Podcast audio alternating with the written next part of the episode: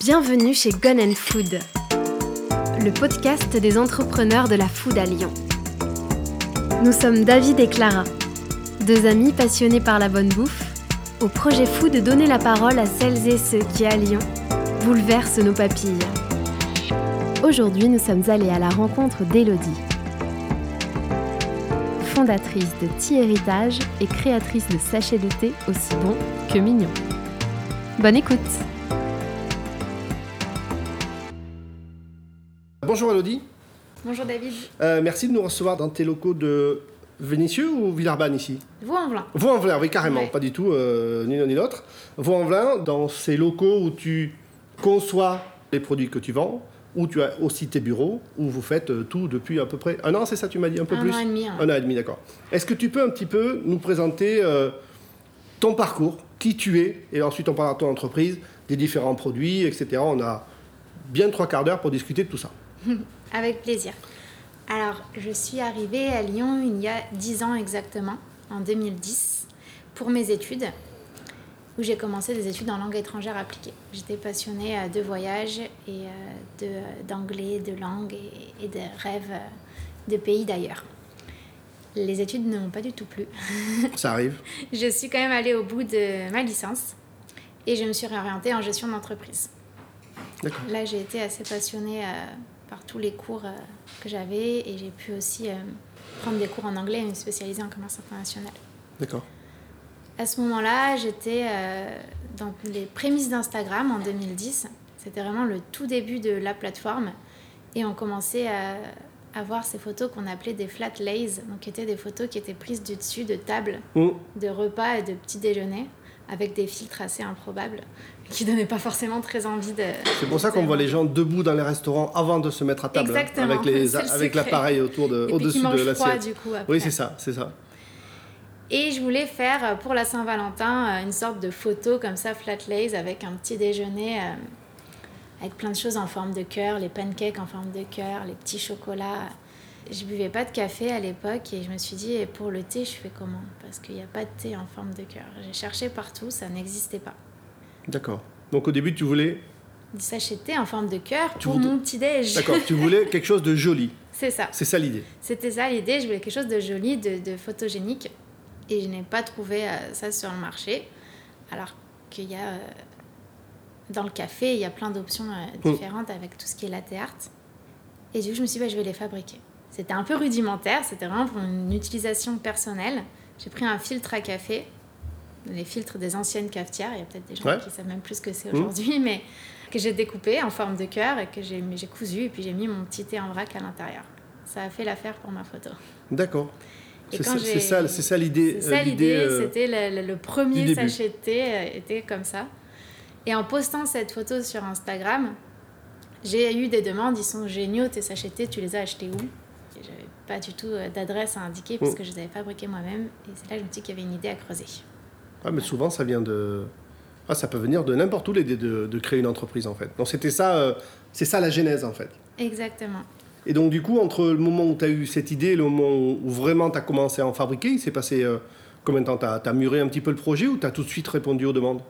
J'ai quand même mûri un petit peu le projet parce Mm. que je pouvais pas vendre des sachets dans du filtre à café. C'était pas Ouais. idéal. Mhm. On va dire que j'ai mûri un petit peu l'aspect du produit, comment je pouvais faire ça un petit peu mieux. Et après, voir s'il y avait une réelle demande en dehors de mon premier cercle. Donc, sans le dire à personne, au bout d'un mois, en ayant trouvé les matériaux un peu plus adéquats, j'ai ouvert une boutique sur Etsy. D'accord. Sur la plateforme. Une euh, plateforme américaine de vente euh, sur euh, tous les produits qui sont faits main. Et je me suis dit, si j'ai une vente dans la première semaine de quelqu'un que je ne connais absolument pas, Ouais. là, je creuse pour l'idée pour de vrai. C'est qui a marché? Ce qui a marché. J'ai eu une première vente à Manchester, donc en Angleterre, dans le pays du thé. Je me suis dit, allez, bah go dans ce cas-là. Ouais. Et, euh, et après, tout a commencé. D'accord. Tu as débarré là. Et, euh, et donc tu as monté. Donc ça, c'était euh, en quelle année? 2013. 2013. Et donc tu as monté ton entreprise euh, combien de temps avant? Juste. Alors, on va dire à la quelques mois, non, en février 2013, donc un mois après, je me suis mise en auto-entrepreneur, tout simplement. D'accord. Pour commencer. Pour ouais. commencer. Et ça a duré pendant trois ans comme ça en auto-entrepreneur. D'accord. Parce que tu étais toute seule étudiante. Étudiante, oui, donc du coup. Ouais, ouais, C'était vraiment un à côté. Et puis toute seule euh, à travailler, donc du coup le statut auto-entrepreneur euh, Allait très bien. allait ouais. très bien, d'accord. Et j'avais pas des très gros volumes au début. D'accord. Et ça a marché euh, tout de suite? Oui, on va dire Ouais. tout de suite, il y a eu assez de, pas mal de commandes. Et quand tu dis euh, volume, ça, je- on se rend pas compte, ça fait combien de, je sais pas, de sachets, de paquets de sachets? Comment ça, comment on peut comptabiliser ça pour se rendre compte? Aujourd'hui, actuellement, on emballe, on fabrique à peu près 2500 sachets par jour. Ah oui, 2500 sa- jours. Ah oui, d'accord, Ouais. jours. Donc euh, oui, ça fait un- beaucoup de sachets de thé quand même. Et voilà. Et à l'époque? Au début, euh, j'en faisais 15. Ouais, d'accord. jour. Puis tu avais peut-être qu'une seule euh, référence? J'avais beaucoup moins de modèles, on va dire, de différentes formes, beaucoup moins de choix en thé, et surtout tout était fabriqué entièrement à la main, avec ma petite machine à coudre euh, qu'on voit là-bas, qui aujourd'hui me sert que encore sur certains modèles. Ok. Mais on a un gros de la production qui est fabriquée. On parlera de la partie production après, mais c'est sûr que j'imagine que tu ne fabriques plus de 2500 sachets de thé par jour à la machine. C'est hier, je crois que j'en ai cousu 700, j'en avais un peu. Ah oui, d'accord, quand même Un peu 700. D'accord. Ah oui, donc c'est vraiment du, du fait main, euh, Oui. vraiment fait main. quoi. Voilà. Et donc ensuite, tu as créé donc, euh, cette entreprise. D'où est venu le nom Théritage C'est assez simple, Ti, bon, on va pas l'expliquer Ouais. hein, pour le thé, tout simplement. Et l'héritage, le thé, c'est c'était vraiment un, un moment que j'avais euh, quand j'étais enfant. Euh, J'ai passé beaucoup de temps avec mes deux grands-mères. Et avec ma grand-mère paternelle, on avait toujours le tea time au goûter. Et c'était un moment que je trouvais assez ennuyé quand j'étais petite. Ouais. Parce que j'étais devant ma tasse de thé et il y avait les grands qui parlaient et il fallait Ouais. attendre que, Mm. pour avoir le droit de manger les gâteaux. et j'avais le droit de mettre un peu de lait dans mon thé, donc je m'amusais à faire des petits dessins dans ma tasse de thé. Donc euh, cette première partie d'héritage-là. Et avec ma grand-mère maternelle, c'était beaucoup plus intéressant les pauses goûter parce qu'on était toujours en train de fabriquer des trucs, des cerfs-volants, des décorations. On fabriquait tout le temps plein de choses. Donc c'est là Voilà. que ça t'a donné le le, côté du... manuel et puis côté le, manuel. le goût du thé en, ayant envie de créer quelque chose de plus dans sa tasse. D'accord. Et donc c'est un mélange de voilà, toutes ces expériences qui t'a donné l'idée. C'est ça. Enfin, J'imagine quand on se lance comme ça, on se dit tiens, je vais fabriquer des sachets de thé sur mesure. euh, on, on en parle à son entourage, on essaie de. Parce qu'on a une idée, mais on peut se dire c'est une bonne idée, mais des fois on est un peu tout seul à penser que c'est une bonne idée. Tu as, échangé autour de toi avec tes amis, ta famille, en disant voilà, je vais monter mon entreprise, je vais faire des sachets de thé J'ai pas dit je vais faire des sachets de thé, j'ai dit je vais faire des sachets de thé en forme de cœur. en forme de cœur. Ça a beaucoup fait rire tout le monde. C'est vrai Oui, oui, si tu veux, Elodie, fais. Pourquoi pas Pourquoi pas Ouais. Fais tes études aussi. Oui, en pense aussi. euh, passe ton bac d'abord ou attrape d'abord euh, ta licence, d'accord. Mais tu as persévéré, enfin, tu as quand même euh, Oui. décidé d'aller. euh, Jusqu'au bout, et puis c'est surtout à la fin de mes études.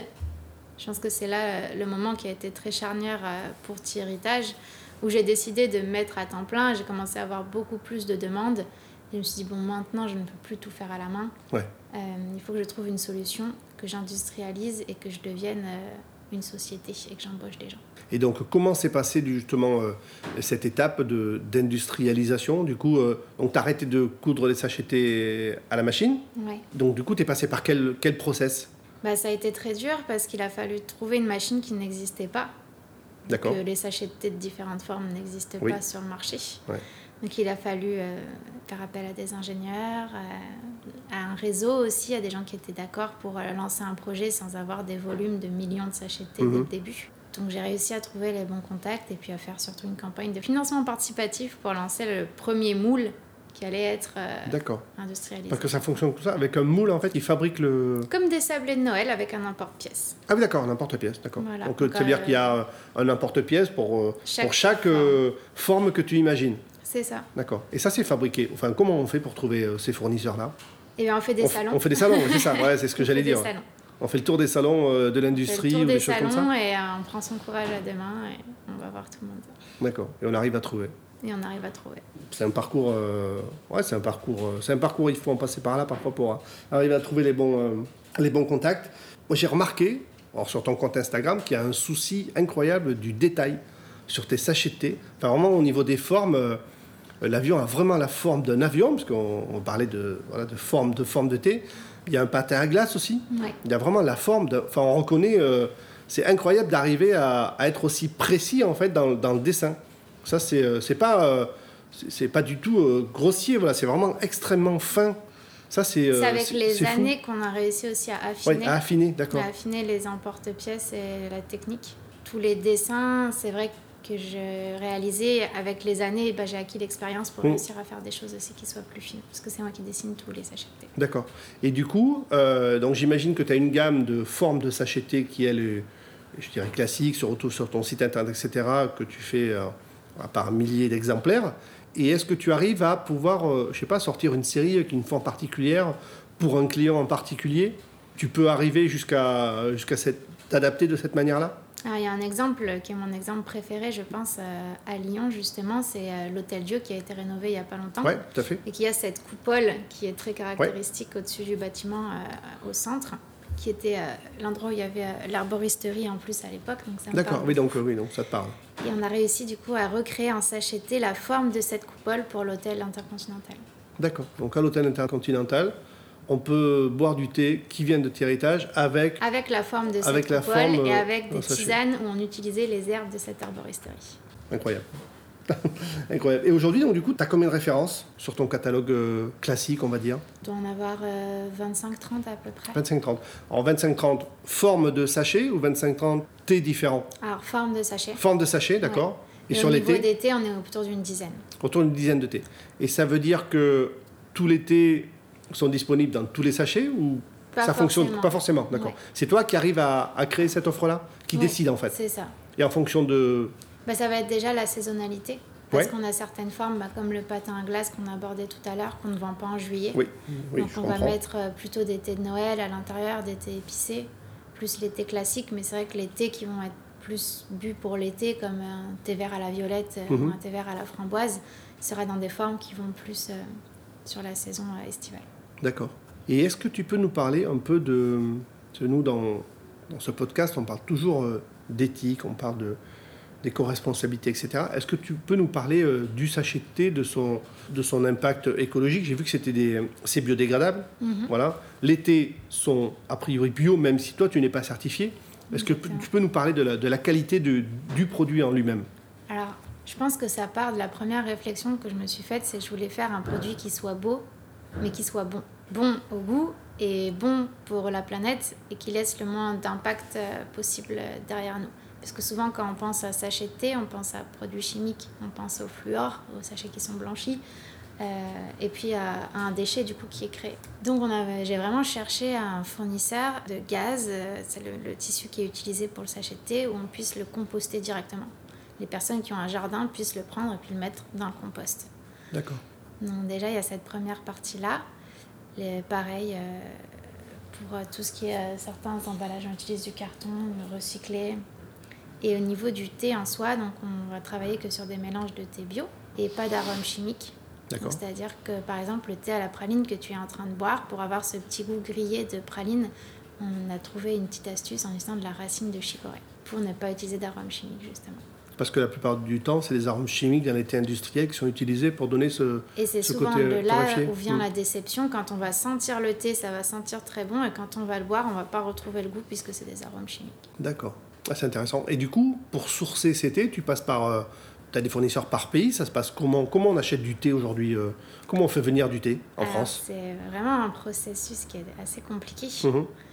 Parce que déjà, ben, on est européen et qu'on ne peut pas rentrer si facilement que ça sur euh, le marché euh, asiatique euh, du thé. Donc on passe souvent par euh, des acheteurs. C'est le plus simple et c'est eux qui font le biais. D'accord. Et on leur donne un cahier des charges précis sur euh, le type de thé qu'on recherche. D'accord. Et après, nous, on passe avec un fournisseur qui est à Hambourg. Il faut savoir que Hambourg, c'est la ville du thé en Europe. Si euh, un jour C'est vous la, ville de, à- c'est la ville de plein de choses en Europe, j'ai l'impression, Hambourg, hein, parce que tout arrive à peu près de, par là, dans Par le port, donc... euh, Et quand on va sur un quai, là, on a tous les fournisseurs de thé qui sont alignés. D'accord. Et euh, c'est assez fantastique d'aller là-bas. Et c'est là où, du coup, on fait venir le thé qui est ensuite aromatisé euh, là-bas. Et donc, c'est toi qui ensuite fabriques tes mélanges ou ils arrivent déjà euh, mélangés ils arrivent déjà mélangés, mais c'est moi qui écris toutes les recettes. D'accord, qui décide euh, quel Et produit on met, teste, quel euh, fruit, et après quel tu fruit, testes. quelle quantité, quel pourcentage, et après, euh, on teste. D'accord. Bon, J'imagine qu'il y, a les- il y a les basiques, ceux qui se vendent, qui sont toujours, sur le, toujours en vente, et puis euh, Tu as quoi Tu as une création de plus par, euh, par an? Tu en intègres des nouveaux? On en intègre des nouveaux. Après, cette année, on a créé beaucoup de nouvelles recettes. Ouais. Et après, aussi, selon les pays dans lesquels on vend, il y a certaines recettes qu'on va orienter plus dans certains pays que dans d'autres. Oui, parce qu'on va en parler tout à l'heure, mais tu es présente dans 34 pays. Donc ça veut dire qu'il faut que tu adaptes ton offre en fonction des pays où tu es vendu, potentiellement? Exactement. D'accord. C'est vrai qu'en Angleterre, aux États-Unis et aux Émirats arabes, on va pas du tout boire le même thé. D'accord. Alors par exemple, pourquoi euh, et pourquoi d'ailleurs? On boit pas le même thé? Alors c'est vrai que les Anglais vont être très frileux et très traditionnels. On va toujours être sur euh, du thé noir nature. D'accord. Très très souvent euh, le best-seller, c'est le thé noir English breakfast et rien d'autre. Alors qu'aux États-Unis, ils vont être beaucoup plus funky. Dès qu'on va mettre de la citrouille ou ce genre de choses, ça va être un best-seller. Commence à très bien marcher en France aussi. Et aux Émirats arabes, on va être euh, sur des thés verts ou des thés premium de très haute qualité. Oui, d'accord. Voilà, Ouais, donc le marché pas du tout le même. euh, pas du tout le même. Et en France? Alors en France, on aime bien ce qui est assez sucré, aromatisé et, et qui a du goût. Moins les thés nature et moins les thés premium. Ouais, d'accord. On était aromatisé avec euh, Voilà. vanille peut-être, des choses comme ça? Enfin, on fait pas de thé vanille, je pense par choix. Mais là, par exemple, hier, on a sorti euh, un petit thé vert qui s'appelle casse-noisette avec des noix et des amandes et des noisettes dedans. D'accord. Et de la vanille, du coup, un petit peu, et de la coco. Ça marche assez bien. D'accord. Bah, c'est la période des noisettes, en plus. Est-ce que tu peux nous parler, on en a parlé un petit peu tout à l'heure, mais est-ce que tu peux nous parler euh, d'Instagram? Parce que, comme je te disais euh, juste avant qu'on débarque l'enregistrement, aujourd'hui tu as 27 000 abonnés. Euh, moi, parmi les comptes euh, sur lesquels j'étais abonné, c'est le premier compte où j'ai vu apparaître la notion de swipe up, donc un compte qui avait déjà dépassé les 10 000. Est-ce que tu peux nous expliquer comment tu l'utilises? Déjà, les photos sont magnifiques. On sent que c'est chaque fois une mise en scène qui a dû prendre du temps Merci. pour véritablement voir un moment de dégustation de thé différent à chaque photo. J'imagine que c'est ce que tu as Ah, L'idée, c'est de pouvoir se plonger dans Se euh, projeter, ouais, c'est ça. Ouais. Parle-nous de la manière dont tu travailles avec Instagram parce que c'est vraiment, c'est un, compte, tous les gens qui ont un compte Instagram peuvent euh, s'en inspirer parce que c'est même la boutique est en ligne sur, le, Sur sur, le, Instagram. sur, sur Instagram. Donc vraiment, tu es au bout du bout de, de l'utilisation. Tout ce qu'on peut. Ouais. Avec Instagram, je pense que c'est un petit peu oui, le pont entre euh, la réalité et les personnes, encore plus en, en ce moment. Et au tout début, je voulais vraiment que les personnes puissent voir ce sachet de thé comme un vrai moment euh, de détente, un moment hors du temps. Elle se projeter avec un bon goûter, avec du temps, avec des amis. Et c'est ça qu'on essaie vraiment de travailler avec, euh, avec les photos Instagram.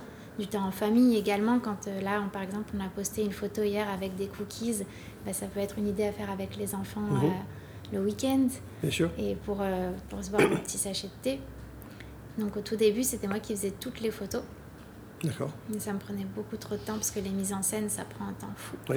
Mm. Et on va aussi dire qu'au fil des années, depuis 2013, le niveau et la qualité de contenu sur Instagram a pris un sens de Ouais, fou. ça a Enfin, bien ça a pris une ouais. dimension euh, qu'aujourd'hui, si on n'est pas photographe, qu'on n'est pas un peu équipé avec vraiment du matos, ça devient un peu compliqué. Mais il faut savoir que quand même pendant 6 ans, j'ai tout fait toute seule avec mon iPhone, donc c'est aussi possible. Mm. Aujourd'hui, euh, plutôt par manque de temps, je pense, j'ai choisi euh, de passer par des personnes qui sont créateurs de contenu D'accord. Et qui créent toutes les photos Instagram. C'est toujours mon idée, mes recettes, mes idées de mise en scène et le, le moment que j'ai envie d'en faire passer. hein. Mm. Mais exécuté par, euh, Par quelqu'un dont c'est le métier. D'accord. C'est ça. Et tu as une seule personne, enfin, une- c'est une entité, enfin, c'est une entreprise différente qui fait ça. Voilà. Et euh, qui est de Lyon, qui est connue ou pas du tout? Non, c'est une photographe à Paris, Photographe à Paris, d'accord, Ouais. qui fait des photos. euh, culinaire. la photo culinaire, qui ne devait pas exister à l'époque où tu as. Quand j'ai commencé, non. Mais aujourd'hui, effectivement, il y a des photographes euh, culinaires, effectivement. Je sais pas, tu passes combien de temps sur Instagram, euh, toi? Moi, par jour, et sachant qu'en ce moment, j'y passe moins de temps parce que bah, l'activité euh, fait que j'ai beaucoup de travail, c'est quand même deux heures par jour pour répondre aux messages et aux commentaires. D'accord. Simplement Parce que- répondre aux messages, aux commentaires et poster une photo.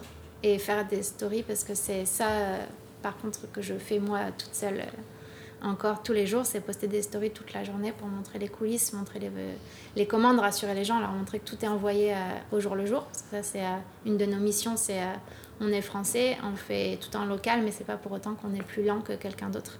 D'accord. Donc toutes les commandes qui ont été passées avant midi sont envoyées le jour même. D'accord. Donc une vraie, engagement en termes de, de délai de- d'expédition. Oui, les stories, c'est devenu l'outil. la plupart des gens ne regardent plus que les stories, en fait. Des fois, on ne fait même plus défiler le, le feed des. euh, Alors, il y a quelque chose qui est assez grave, c'est que je regarde plus les stories que la télé, je pense. Ah oui, Quand je suis en train de travailler en production, de faire les commandes, je mets mon téléphone avec les stories et puis ça défile et c'est comme si c'était la télé. Il y a de moins en moins de gens qui regardent la télé, donc ça c'est. je, je- positif, je- je pense coup. que c'est dans le. Je pense que ça va dans le bon sens. Ça veut dire qu'aujourd'hui, Instagram, c'est euh, ton média euh, d'inspiration aussi? Tu trouves des idées en regardant les stories? Non. Non. C'est vrai que moi, mes idées, elles vont être plus euh, inspirées par euh, le monde qui m'entoure, la nature et ce genre de choses que par le, le monde qui n'est pas réel pour moi. Je préfère m'inspirer du réel euh, que D'accord. d'Instagram. Mais par contre, le compte Instagram reste le meilleur moyen pour joindre la société euh, Thierrytage. Meilleur Pour moyen avoir des pour informations. joindre, pour avoir des informations, pour savoir quand est envoyer votre commande. D'accord. Et aussi le plus rapide parce que comme j'ai toujours mon téléphone sous la main, je peux tout de suite répondre. Oui, c'est ça. Mm. Et pas Facebook. Alors Facebook, c'est un petit peu moins, moins bien développé. On répond toujours aux messages, on Ouais. poste aussi tous les jours. Mais c'est vrai qu'on l'intègre avec la... comme Instagram en fait. Oui, On d'accord. le fait automatiquement. Oui, c'est connecté. Mais on va connecté. pas se connecter sur Facebook pour. euh, je sais pas. Pour, enfin, aujourd'hui, on passe par Instagram et donc c'est connecté à Facebook. Et du coup, il y a une publication sur Facebook parce qu'il y en a une sur Instagram. Mais aujourd'hui, Facebook n'est plus le. On va dire le. C'est pas la le même cible aussi, non. C'est pas la même cible aussi? Ouais. D'accord. C'est-à-dire une cible euh, moins jeune, moins actuelle? Moins tu jeune sur Facebook. Moins jeune sur Facebook? Mm. Ouais. Ben, les utilisateurs Facebook ont sûrement l'âge de Facebook en fait. C'est sûrement ça. Ouais, c'est c'est sûrement ça. Il y a d'autres plateformes que tu envisages d'utiliser? Pour la vente ou pour la com? Je sais pas. Il y a tout un tas de nouvelles applis qui cartonnent. On parle de TikTok, on parle de Snapchat, etc. Est-ce que c'est des choses. As déjà, tu t'es déjà dit, euh, tiens, si j'utilisais ce média, comment je mettrais en scène Comment je ferais. Non, je Ou est-ce pense que c'est pas adapté du tout? Alors, c'est pas forcément que c'est pas adapté, mais c'est qu'aujourd'hui, Instagram nous offre tellement de possibilités. Comme tu disais tout à l'heure, on a Mm. la boutique en ligne sur Instagram. Oui. On a la nouvelle fonction qu'on commence tout juste à utiliser qui s'appelle les Reels, Oui. où on peut faire des vidéos. Donc, ce qui reprennent un petit peu du coup euh, TikTok, si je Oui, me bah oui, trompe bien pas, sûr, en oui, bien sûr. Donc euh, maintenant, il y a même des guides qu'on peut faire sur Instagram depuis euh, le week-end dernier, il me semble. Donc je pense que c'est une appli qui est déjà bien assez complète et qu'il vaut mieux se concentrer sur une seule chose et bien le faire que s'éparpiller. Ouais, déjà bien exploité euh, Instagram, c'est déjà, euh, c'est déjà pas mal et c'est déjà. ça- on peut rapidement créer de la valeur euh, grâce à Instagram. Sans budget, hein. nous c'est pas. Ah oui, sans budget, bien sûr. Ah oui, à pas fait. du tout un média qu'on monétise, donc euh, c'est ça qui est important à dire. On a peut-être 27 000 abonnés aujourd'hui, mais on fait pas de posts sponsorisés. Non. Voilà. Comme tu as tes propres produits à vendre, euh, c'est pas la peine d'aller faire la publicité pour. Non, c'est c'est un autre métier. Ouais. D'accord. Justement, parlons un petit peu de, parlons un petit peu de commerce, de ce que j'ai compris. Donc, euh, il y a un e-shop sur lequel on peut commander ses sachets de thé. En plus, c'est bientôt Noël, c'est des très très bonnes idées de cadeaux là pour la fin d'année. Tu as des revendeurs dans 34 pays. Est-ce que tu peux nous parler de ça? Comment tu en es arrivé euh, à être présent dans 34 pays? C'est des appels entrants. Tu as prospecté, tu as fait appel à des importateurs. euh, comment ça se passe? Comment on, on travaille à l'international? Quand on est une petite euh, Alors, entreprise ça, agroalimentaire comment lyonnaise On travaille quand on est une petite structure Ouais, c'est ça. et qu'on n'a pas des millions d'euros à investir euh, pour avoir des chaînes de distribution. Mm. Ça a vraiment commencé petit à petit avec euh, ma passion pour le voyage, comme je l'évoquais un petit peu tout à l'heure, et pour les langues étrangères. J'ai continué à quand même beaucoup voyager euh, après mes études. Et j'ai toujours eu cette petite lubie, on va dire, que dans chaque pays ou chaque nouvelle ville que je visitais, euh, de trouver les petites boutiques où je pourrais revendre mes sachets et de toujours y passer, poser quelques sachets de thé. Ça a un petit peu euh, fonctionné quand même. Euh, au bout d'un moment, ça a porté ses fruits. Et c'est comme ça que j'ai commencé à être vendue dans les grands magasins à Londres, à Rue Nichols. D'accord. Tout simplement en allant frapper à la porte un jour où j'étais à Londres. Et de là, de fil en aiguille, j'ai créé un catalogue pour les professionnels. J'ai commencé à démarcher moi-même par email, par Instagram aussi, on a contact. hein. Bonjour, Mhm. regardez, je fais ça. J'ai un compte qui a quand même des belles photos, un beau produit. Donc ça les permet de se rendre compte tout de Oui. suite et pas juste avoir un catalogue papier dans les Bien mains. sûr. Et de voir que le produit plaît aussi également. C'est une vraie vitrine en fait, Mm. euh, Instagram pour ça. Et après, tout ce qui a été importation, c'est vrai que là, ça a été le début des problèmes, on va dire. Euh, Tout ce qui était Europe, il n'y a aucun souci. Mais quand on a commencé à vendre aux États-Unis, euh, au Canada, ça a été euh, beaucoup plus compliqué parce que là, il faut passer des audits. Euh, pour les États-Unis, il faut réussir à avoir euh, une autorisation de la FDA. Et c'est des gros dossiers. Ils ne veulent pas faire rentrer un produit sur leur territoire qui n'a pas une certaine valeur ajoutée par rapport à leur offre actuelle. Ah oui, d'accord. Bah, c'est le protectionnisme légendaire américain. Exactement. Et donc, euh, soit on passe par des agences pour pouvoir réussir ces dossiers-là qui nous prennent euh, beaucoup d'argent. D'accord. Soit ben, on, fait euh, tous les petits papiers nous-mêmes et puis on les appelle et on les rappelle à chaque fois qu'on a une question. Puis au bout d'un moment, euh, je pense qu'ils en ont un, un petit peu marre d'avoir Thierry qui rappelle toutes les 5 minutes. Et puis ils nous aident à faire les dossiers. D'accord, ok. Et donc, euh, donc ça, c'était les États-Unis, c'était le Canada. Et pour les autres pays, il y a des pays où c'est encore plus compliqué? Non, je pense que le plus compliqué, c'était vraiment les États-Unis D'accord. aujourd'hui. Après, en termes de transport, c'est encore euh, toute une autre histoire. Oui, après, c'est la logistique, c'est encore euh, d'autres problématiques. ouais. Est-ce qu'il y a vraiment des pays qui sont qui boivent pas de thé ou dans lesquels il pourra, tu pourras jamais vendre tes sachets de thé? Ou est-ce que vraiment le thé, c'est devenu un, un produit euh, international? Je ne sais pas s'il y a des pays où on pourra ne pas vendre de thé. Après, il y a des pays euh, qui sont euh, tout près d'ici, comme l'Espagne, où on n'a pas de point de vente, par exemple. D'accord, Et on ne sait pas l'expliquer. Enfin, c'est Oui. peut-être moins dans la culture, tout simplement. d'accord. C'est des marchés qu'on va aussi moins chercher à, à développer. Hmm.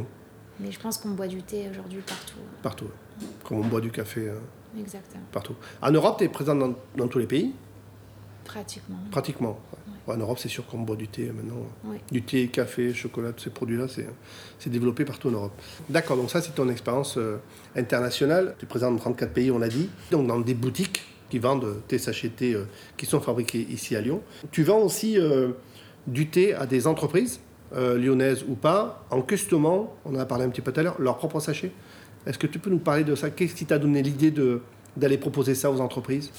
Alors, c'est vrai que c'est pas moi qui ai eu l'idée d'abord, c'est une entreprise qui a eu l'idée en D'accord. premier.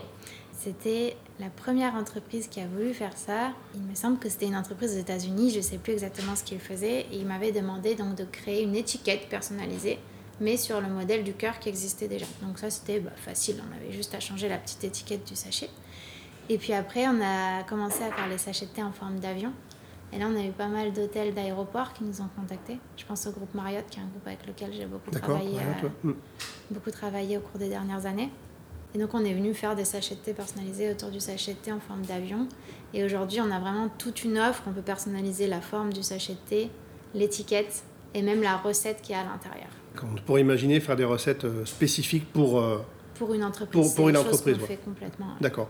C'est compliqué pour des petites séries, j'imagine. Il faut euh, peut-être un certain volume, une certaine quantité de, de sachets de thé. Pour le parfum de thé, oui. Oui, parce pour le faut qu'on parfum. fasse des tests. Oui. Et puis de toute façon, pour pouvoir créer une recette, on ne peut pas créer une recette avec 100 grammes de thé, c'est pas possible. Il faut qu'on ait un volume pour que ce soit équilibré le mélange. Oui, bien sûr.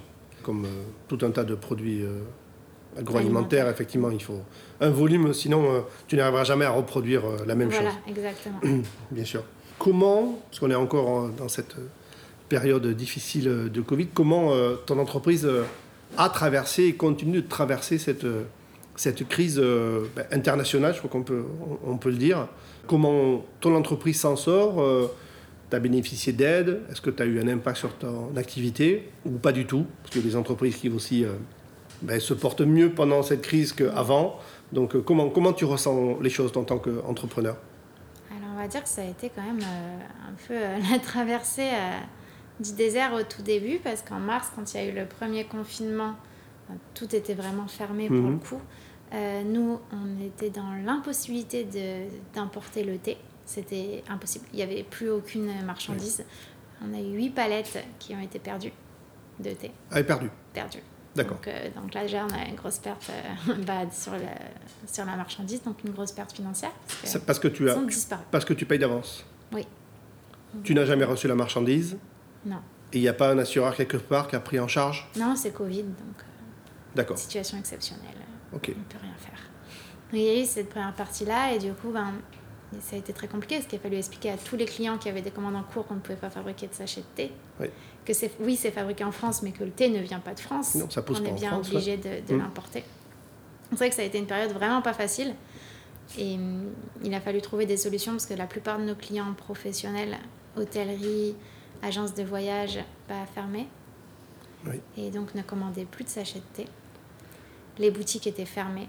Il restait plus que vous, moi euh, et Ouais. notre site internet. D'accord. Et c'est là où je me suis dit, bah, il faut que je puisse euh, ben, tous ces, ces produits que je fabrique, que je puisse les vendre aux, aux particuliers et aux gens qui sont chez eux. Même la poste ne fonctionnait que deux fois par semaine, Mhm. qui était ouverte. Donc je venais au bureau toute seule deux fois par semaine pour faire les commandes internet. Heureusement, ça s'est un petit peu débloqué. Et durant l'été, j'ai tout mis en place pour qu'on puisse du coup bien euh, faire en sorte que tout soit redrivé sur le 8 aussi. C'est-à-dire qu'aujourd'hui, du coup, ton, ton activité B2C est plus importante que l'année dernière à la même période? Ah oui, D'accord. ça a été multiplié par 5, je pense. Ce qui veut dire, grosso modo, c'est qu'à la fin de cette période, en espérant qu'on en sorte rapidement, tu vas pouvoir bénéficier de cette augmentation de la vente B2C et peut-être ret- retrouver tes clients B2B. C'est ce que j'espère. Ouais, c'est ce que tu espères, d'accord. Bah écoute, c'est ce qu'on ce qu'on te souhaite en tout cas. Est-ce que tu veux euh, nous parler, nous dire d'autres choses de ton entreprise, des produits, des sais pas, des offres que tu vends actuellement On s'approche de Noël. Qu'est-ce qu'il y a un produit à mettre euh, de Noël. en Alors, avant, plus particulièrement On a des sachets de thé en forme de petites moufles, de pingouins. Je l'ai vu, Euh, Sur le bah, site. le patin à glace dont on parlait le tout patin à glace, ouais, tout à fait. Euh, Les sapins de Noël, il n'y en a plus malheureusement, on a tout vendu. Et il y a des petits bonhommes de neige. Et pour ceux qui veulent déjà y penser pour l'année prochaine, on a des calendriers de l'Avent qui sont sold out cette année, mais qu'on refera bien sûr l'année prochaine avec euh, 22 sachets de thé, donc de formes différentes à chaque fois. D'accord, Et trois chocolats qu'on fait avec un artisan lyonnais. d'accord.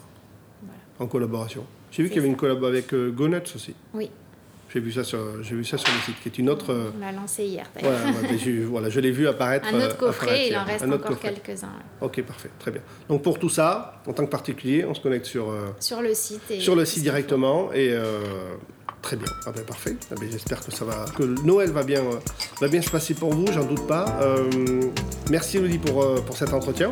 Merci, pour, euh, venu pour, pour- ici, pour notre échange. Merci pour le thé qui était très très bon. Et puis bon vent à, à Thierrytage. Merci. À bientôt. À bientôt. Dans le prochain épisode de Gone and Food, nous irons découvrir, en partenariat avec Culture Food, Frédéric Bello, un artisan passionné de viande racée d'exception.